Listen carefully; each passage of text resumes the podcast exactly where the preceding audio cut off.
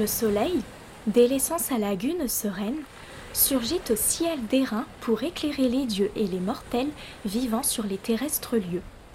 Ils touchèrent alors Pylos la Néléenne. Les Pyliens offraient, le long des vastes eaux, cent bœufs noirs au bleuâtre ébranleur de rivage. Neuf bancs sont là. Chacun tient cinq cents personnages, et chaque groupe aux dieux présente neuf taureaux.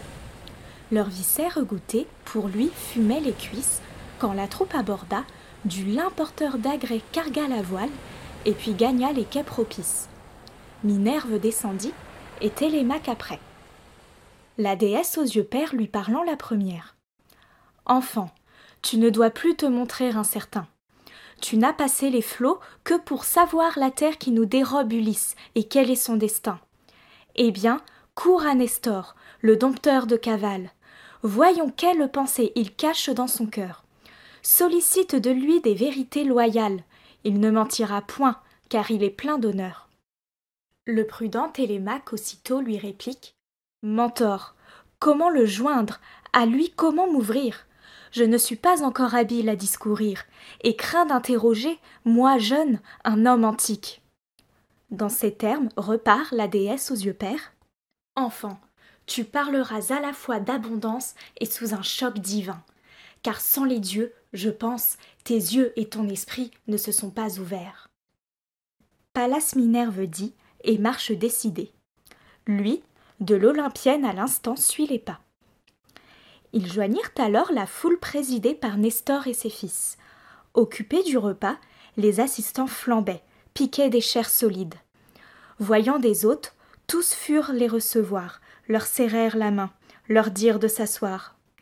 Le premier, Pisistrate, un des beaux nestorides ayant saisi leur dextre, au banquet les plaça sur de moelleuses peaux longeant la rive amère, entre son frère aîné Trasimède et son père il leur servit deux parts d'entrailles, leur versa dans une coupe d'or, puis, la droite levée, dit à Minerve, enfant de Zeus et Giocus Étranger, rends hommage au puissant Neptunus, puisque pour son festin tombe votre arrivée. Ta libation faite, offerte et juste vœu, passe à ton compagnon, pour l'épancher de même, la coupe de vin doux. Car j'espère qu'il aime prier les immortels. Tout homme a besoin d'eux mais il est le plus jeune et semble avoir mon âge. Aussi, d'abord à toi jetant la coupe d'or. Il dit et lui remet le suave breuvage. La déesse approuva ce bon fils de Nestor, qui du calice exquis l'honorait la première. Alors elle invoqua le grand Dieu longuement.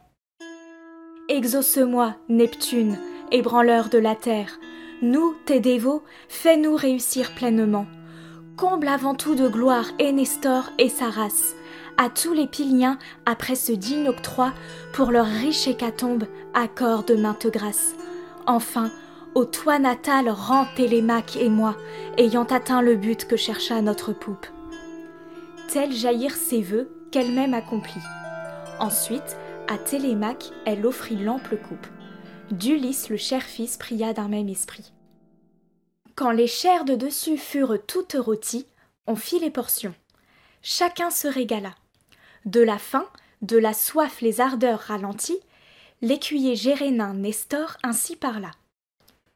Il convient, maintenant que sont repus nos hôtes, de les interroger pour les connaître à fond. Étrangers, nommez-vous. Qui vous pousse en ces côtes? Est-ce une affaire? Ou bien errez-vous comme font les pillards qui, sur mer jouant leur existence, aux gens de terre ferme apportent le malheur? Le prudent Télémaque, alors plein d'assurance, répondit car Minerve avait enflé son cœur, afin que de son père il découvrît la route et pour lui-même obtint chez l'homme honneur et ios. Ô Nestor Néléide, ornement de Pylos, tu désires savoir qui nous sommes Écoute, nous provenons d'Ithaque, au pied du Néon. Privé et non public est ici notre affaire.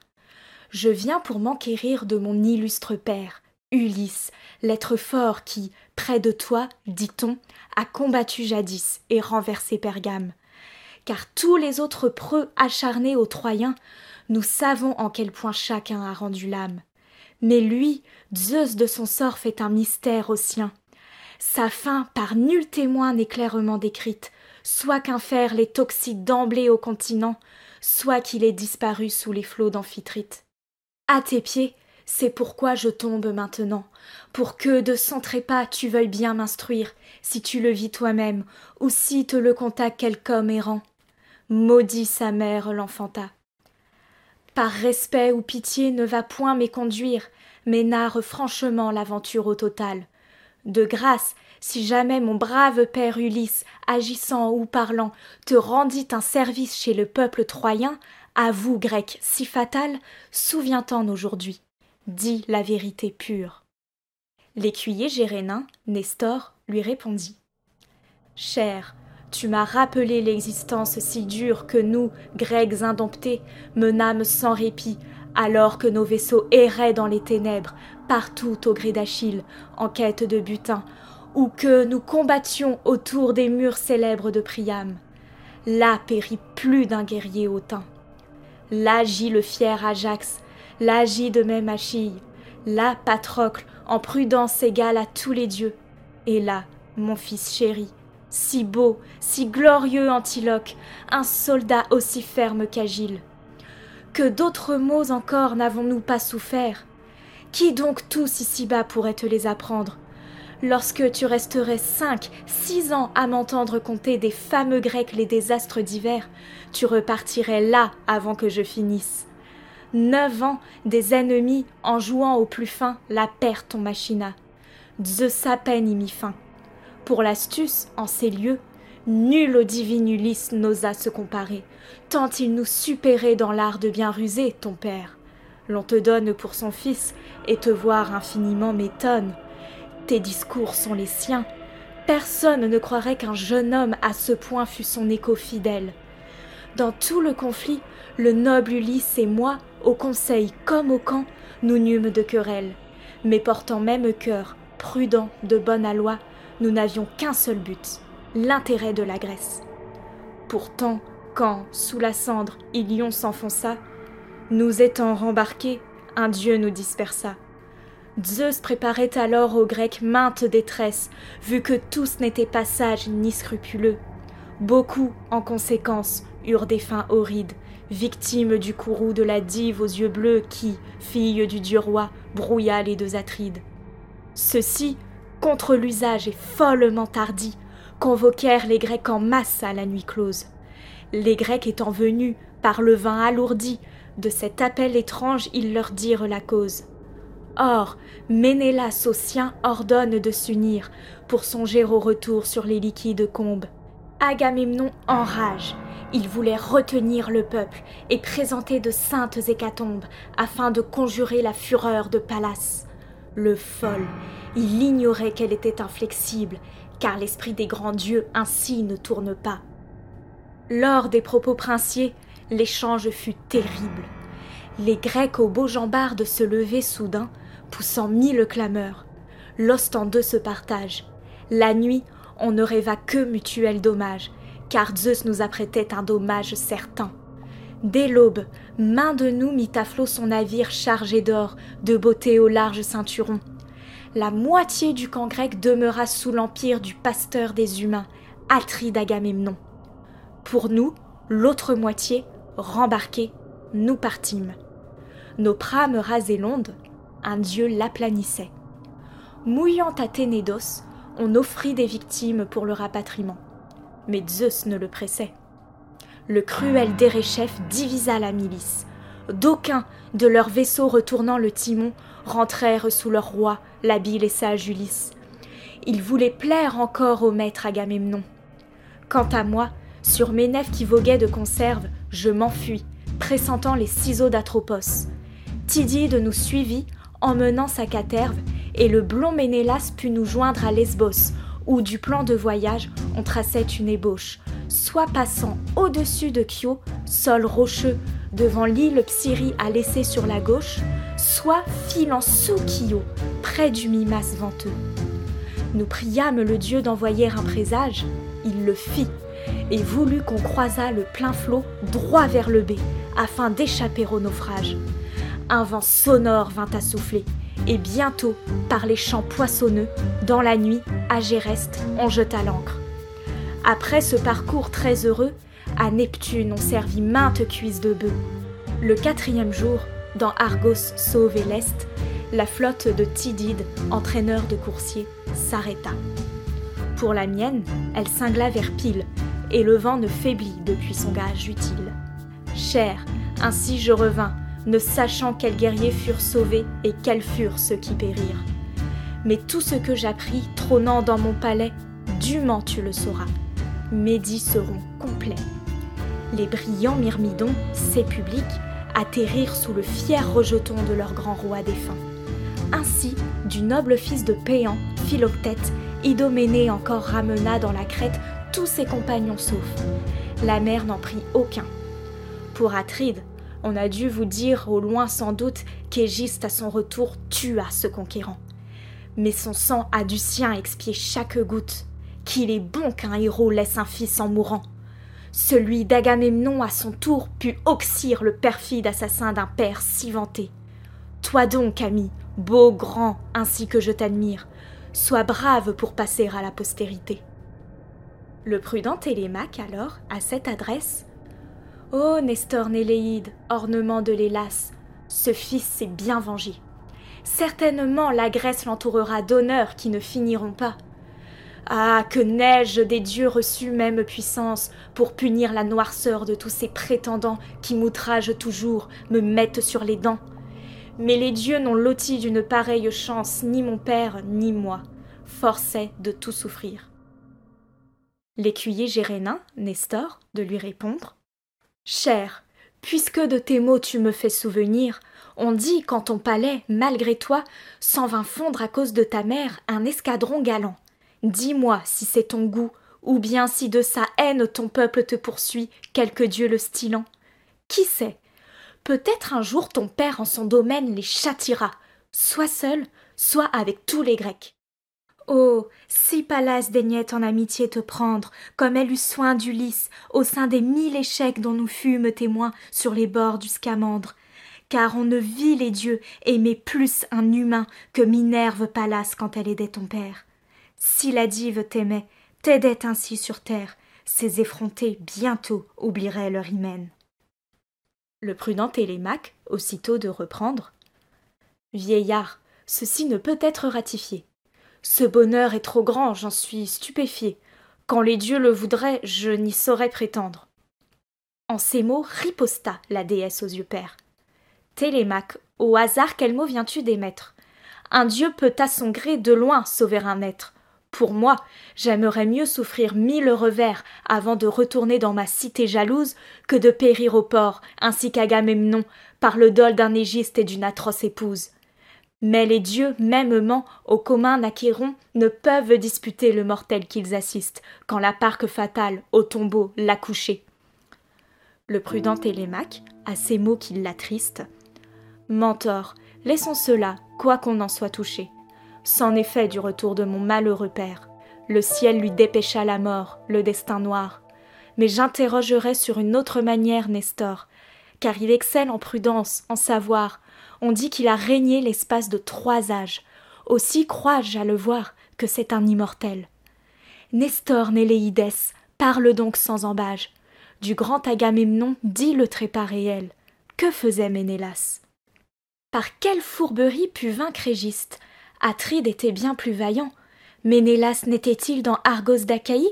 Son absence vint-elle à point pour l'assaillant? L'écuyer gérénin, Nestor, sur ce programme Je le compterai tout, mon fils, exactement. Tel que tu le prévois eut lieu l'événement. Si le blond Ménélas, revenant de Pergame, eût trouvé cet Égiste au palais implanté, son corps n'aurait reçu la terre des obsèques mais les chiens, les oiseaux l'auraient déchiqueté, hors des murs, dans la plaine, et nulle femme grecque n'eût se pleurer sur lui, son crime étant affreux. Tandis que nous donnions là-bas maintes batailles, lui, paisible au milieu des argives murailles, d'Agamemnon traitait l'épouse en amoureux. La dive Clytemnestre, à faire œuvre de joie, se refusa d'abord dans sa noble grandeur. Près d'elle était un chantre à qui, partant pour Troie, Atride avait commis le soin de sa pudeur. Mais quand l'arrêt des dieux en eut marqué la chute, l'autre, jetant l'Argus sur un îlot désert, l'y laissa méchamment au noir vautour en but. Puis, reine et ravisseur vécurent de concert.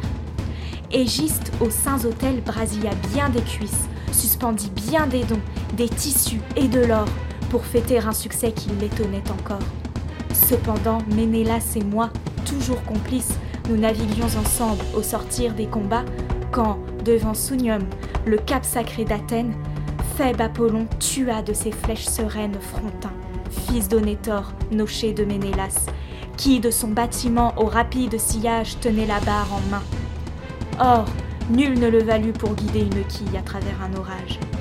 Son maître alors d'ancrer, quel hâte qu'il eut pour construire sa tombe, honorer sa mémoire. Mais lorsque, de la mer reprenant les hasards, sa navette atteignit l'imposant promontoire des Maléens, du coup, Zeus, au vaste regard, le dévoya. Sur lui fit souffler la tempête. En mont tumultueux souleva l'océan. Il dispersa les naux, en jeta vers la crête, au pays des Sidons qu'arrose le jardin. On voit dans le brouillard, aux confins de Gortine, une roche polie à cheval sur les eaux.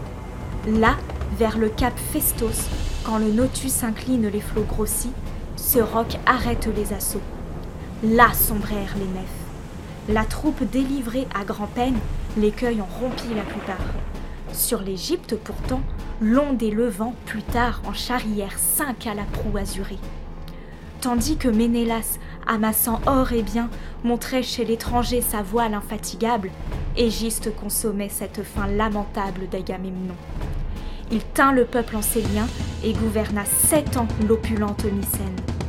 Mais la huitième année, enfin pour son malheur, au reste le divin surgit, rentrant d'Athènes. De son auteur illustre, il tua l'égorgeur. Après, du lâche Égiste et de sa folle mère, il servit aux Argiens le funèbre banquet. Ce jour-là, Ménélas, habile au cri de guerre, survint, lourd des trésors dont sa flotte craquait. Toi, mon cher, ne va point t'exiler davantage, abandonnant tes biens au cœur de tes états à d'ignobles intrus. Crains qu'après un partage il ne dévore tout, que vain ne soit tes pas. Mais de voir Ménélas, je te prie et te somme. Naguère, il retourna de pays étrangers, d'où ne s'attendrait plus à revenir tout homme que la tempête aurait entouré de dangers sur une mer si vaste, et d'où l'oiseau lui-même ne vient pas en un an, tant la route a de mots. Avec tes compagnons, repars sur ta trirème, ou, s'il te faut la terre, à toi, chars et chevaux. Mes fils t'assisteront. Tu les auras pour guide jusqu'à la belle Sparte où siège Ménélas sollicite de lui des vérités rigides. Ce prince est plein d'honneur, il ne mentira pas. Le jour mourut, l'ombre devint épaisse. L'immortel aux yeux pères en ces mots intervint. Ô vieillard, tes discours sont pétris de sagesse, mais coupez toute langue et mélangez le vin, afin qu'ayant bu tous à Neptune, au céleste, on aille, il en est temps, dormir dans ces cantons. Du soleil au couchant ont expiré les restes. C'est mal de s'attarder au mets des dieux. Partons. Ainsi l'Olympienne. À son vœu l'on défaire. Les héros vont aux mains l'ondoiement coutumier. Puis main jeune et chanson, remplissant tout cratère, passent à chacun sa coupe, y goûtant le premier. Les langues vont au feu, le vin répandu claque. Sur ces libations, le boire satisfait, à bord de leur vaisseau, Minerve et Télémaque de retourner ensemble émirent le souhait. Mais Nestor les retint par ce suave dire. Ne plaise à Jupiter, aux autres éternels, que je vous laisse aller à votre prompt navire, comme si j'étais gueux, sans effet personnel, comme si je n'avais tapis ni couverture, où mes hôtes et moi reposions mollement. J'ai de beaux couvre-pieds, de superbes fourrures. Non, d'Ulysse jamais le rejeton charmant n'ira coucher sur un bateau tant qu'en ce monde je vivrai, qu'après moi vivront des fils experts pour accueillir chaque hôte en ma maison féconde. Un continent palace, la déesse aux yeux pères. Tu parles d'or, cher vieux. Il faut que Télémaque t'obéisse, c'est là le plus sage parti. Qu'il te suive à l'instant, et dorme garanti dans ton palais. Pour moi, je rentre à ma caraque, afin de rassurer et styler mes compins. D'être l'aîné de tous, je fais ma gloire expresse. Ce sont jeunes guerriers nous suivant par tendresse, du brave Télémaque étant contemporain. Je coucherai ce soir sur ma planche aquatique. Mais à l'aube, j'irai chez les nobles cocons où m'appelle une dette ancienne et non modique. Toi, puisque mon ami s'en va sous tes plafonds avec l'un de tes fils, qu'il est un char solide qu'un robuste attelage au galop traînera. La déesse, à ces mots, comme un aigle rapide, disparut. Des témoins, la terreur s'empara. Plein d'admiration à l'aspect du prodige, Nestor, de Télémaque ayant saisi la main, Cher, tu ne seras point sans force ni prestige, puisque déjà les dieux t'escortent en chemin. De l'Olympe ce n'est quelque autre dignitaire. C'est la fille de Zeus, c'est Tritogénia, qui pour ton père aimé toujours s'ingénia. Eh bien, reine, serre-nous, donne-moi gloire entière, à moi-même, à mes fils, à ma pure moitié. Lors je t'immolerai tendre et belle génisse au cou fier, sous le joug non encore plié, je dorerai sa corne au jour du sacrifice. Telle fut sa requête, et Pallas l'entendit. L'écuyer gérénin Nestor mena de suite ses gendres et ses fils à son palais béni. Une fois dans l'enceinte artistement construite, par ordre on occupa fauteuil et tabouret. L'ancien, dans un cratère, pour toutes les personnes rafraîchit un vin doux, un nectar d'onze automnes soustrait par l'intendante à sa prison de grès il sema l'eau vineuse et d'une voix parfaite pria Minerve, enfant de Zeus et Giocus. Sur ces libations, chaque soif satisfaite, tous allèrent dormir par le sommeil vaincu.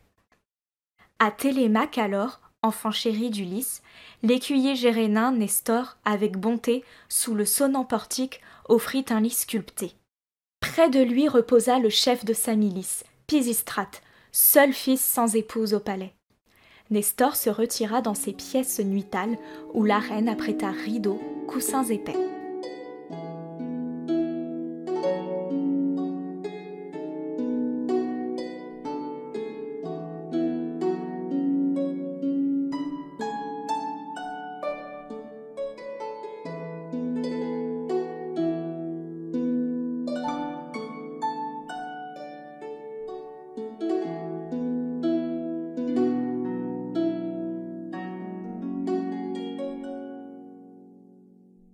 Quand l'aurore effeuilla ses roses matinales, le vigoureux vieillard de sa couche sauta, et, sortant, il s'assit sur des pierres polies, blanches, luisantes d'huile, à propos établies devant le haut portail.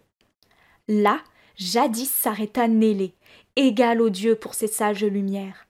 Mais, dompté par la parque, il vaguait chez Pluton. Nestor, rempart des Grecs, s'assit donc sur ces pierres, le sceptre en main ses fils Stratéos, Échéphron, Arétos et Persée, et le fier Trasimède, de leurs chambres issues, l'entourent à l'envie. Au conseil, Pisistrate, en bon sixième, accède. Tous les six conduisaient Télémaque, ravis. Le roi leur tint alors ce discours plein de verve. Hâtez-vous, mes enfants, d'exécuter mon vœu, pour me propicier premièrement Minerve qui vint hier en personne au gras banquet du dieu qu'un de vous aille au champ choisir une génisse, et que notre bouvier l'amène promptement. Qu'un autre aille au bateau du rejeton d'Ulysse prendre tous ses copains, hormis deux seulement. Qu'un troisième commande à l'orfèvre Laërce de venir pour dorer les dards de l'animal.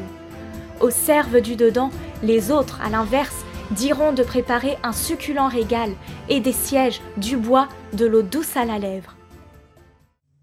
Tous de courir la Thor vint des champs. De Télémaque aussi les compagnons touchants vinrent de leur galère. Ensuite vint l'orfèvre, tenant dans ses deux mains les outils de son art, l'enclume, le marteau, la pince très bien faite, subjugueur du métal. À la pieuse fête, Minerve vint aussi. Nestor, le beau vieillard, fournit l'or. L'ouvrier l'étend sur chaque corne qu'il jaunit de façon à séduire Athénée. Strate et Képhre aux deux dards ont pris la bête morne. Arétos, du palais, dans un bol fleuronné, leur porte l'eau lustrale et d'orge sainte baille un corbillon.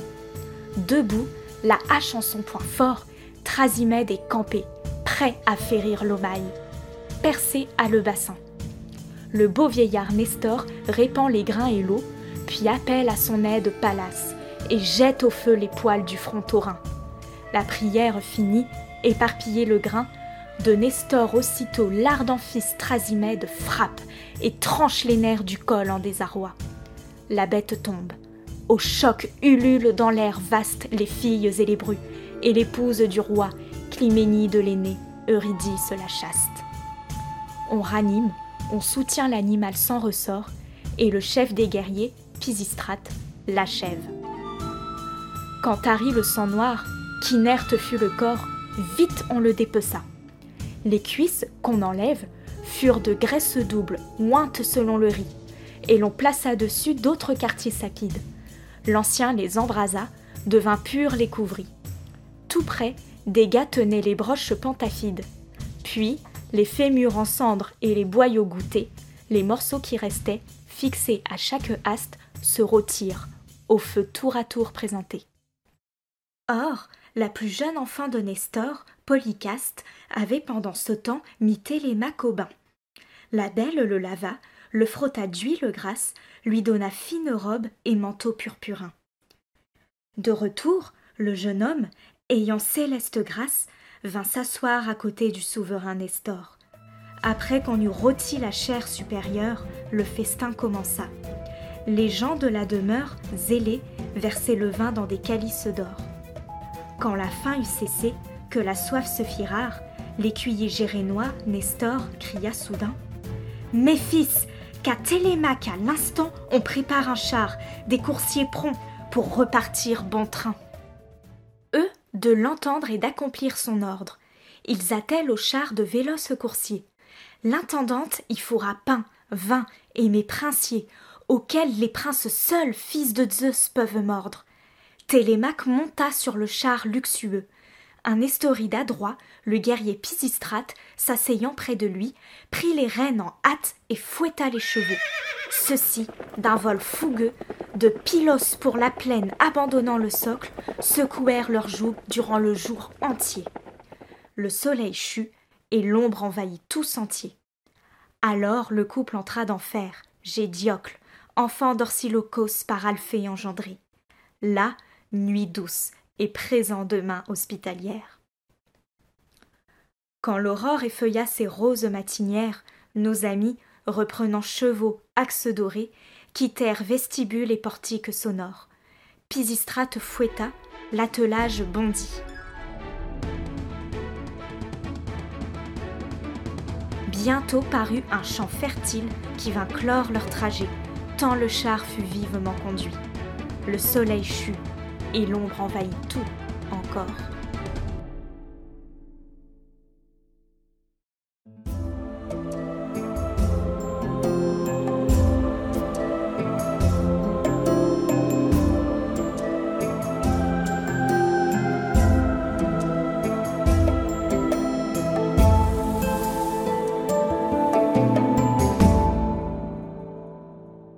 L'Odyssée par Homère.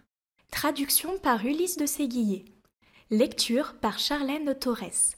Composition et interprétation des musiques par Alexandre Jaunet.